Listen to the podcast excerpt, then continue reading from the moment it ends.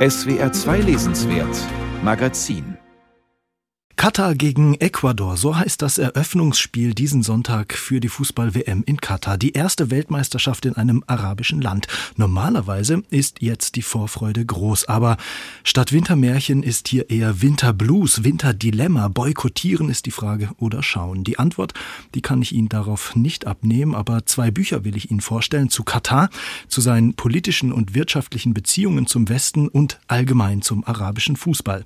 Jakob Kreis, so heißt der erste erste Autor, Spielball der Scheichs ist das eine Buch und Sebastian Sohns Menschenrechte sind nicht käuflich. Die Bücher bespreche ich jetzt nicht alleine, sondern mit einem, der sich auskennt, mit dem Sportjournalisten Ronny Blaschke. Hallo Ronny. Hallo. Die Kritik an dieser Weltmeisterschaft ist groß. Ronny, du warst mehrere Male in Katar. Du verfolgst auch den Fußball allgemein in der arabischen Welt schon länger. Was sind jetzt deine Eindrücke? Wie sehr zerhagelt die Kritik aus Deutschland, aus Europa, dem WM-Gastgeber, die Vorfreude? Ja, man sieht, dass vor allem der Emir, also der Herrscher, etwas dünnhäutiger reagiert. Er hat vor kurzem in einer Rede dem Westen eine Kampagne vorgeworfen.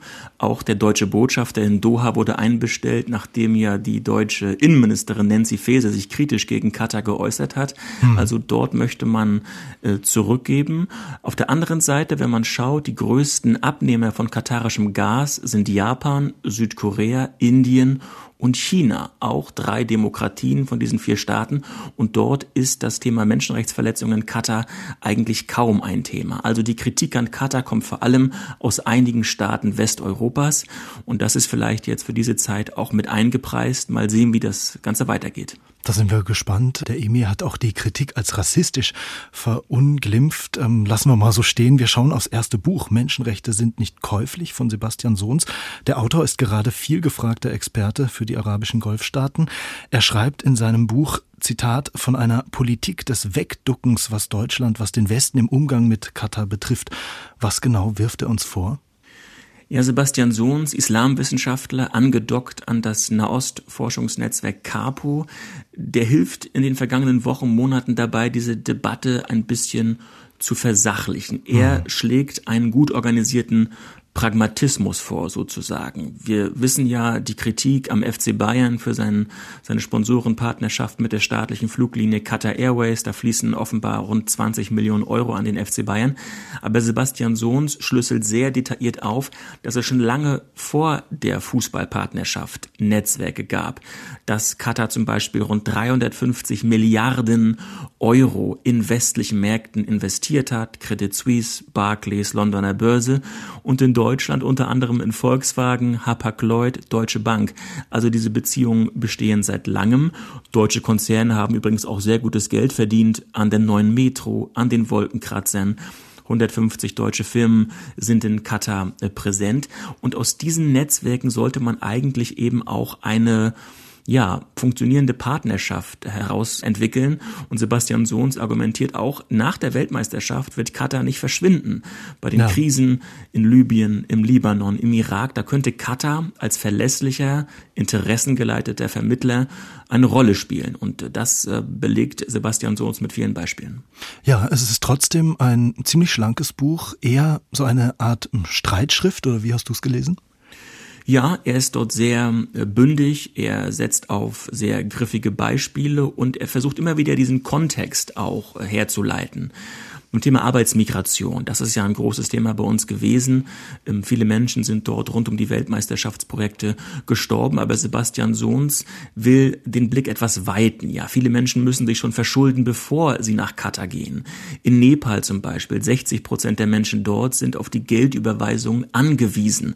Die geben viel Geld aus für Rekrutierungsagenturen, um überhaupt nach Katar zu kommen. Und die sogenannten Entsendestaaten, Indien, Bangladesch, Nepal, Pakistan, machen sehr wenig auch in Katar um ihre Bürger zu schützen. Und deswegen argumentiert Sebastian Sohns, muss man auf die globalen Migrationsströme schauen und den Frust eben nicht nur auf Katar ablegen. Das zweite Buch, über das wir kurz reden wollen, Ronny Blaschke, das ist von Jakob Kreis, Spielball der Scheichs heißt es, bereits 2021 erschienen.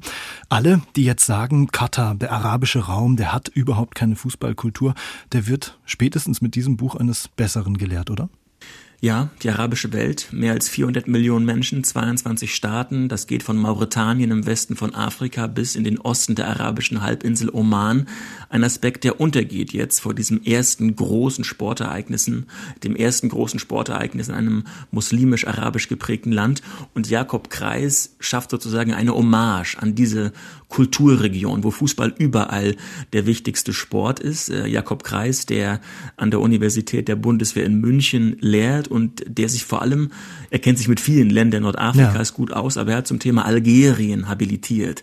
Und da hat er das sehr interessant und, und spannend nacherzählt, wie zum Beispiel schon in der Phase der Unabhängigkeitsbewegung. Algerien war ja mehr als 130 Jahre unter der Herrschaft Frankreichs und in den 50er Jahren, als sich dann die Befreiungsfront, die sogenannte, die FLN in Algerien gebildet hat, da haben dann auch Fußballer ein Team gebildet, sind durch die Welt gereist, um mithilfe des Fußballs auch auch für die Unabhängigkeit zu werben.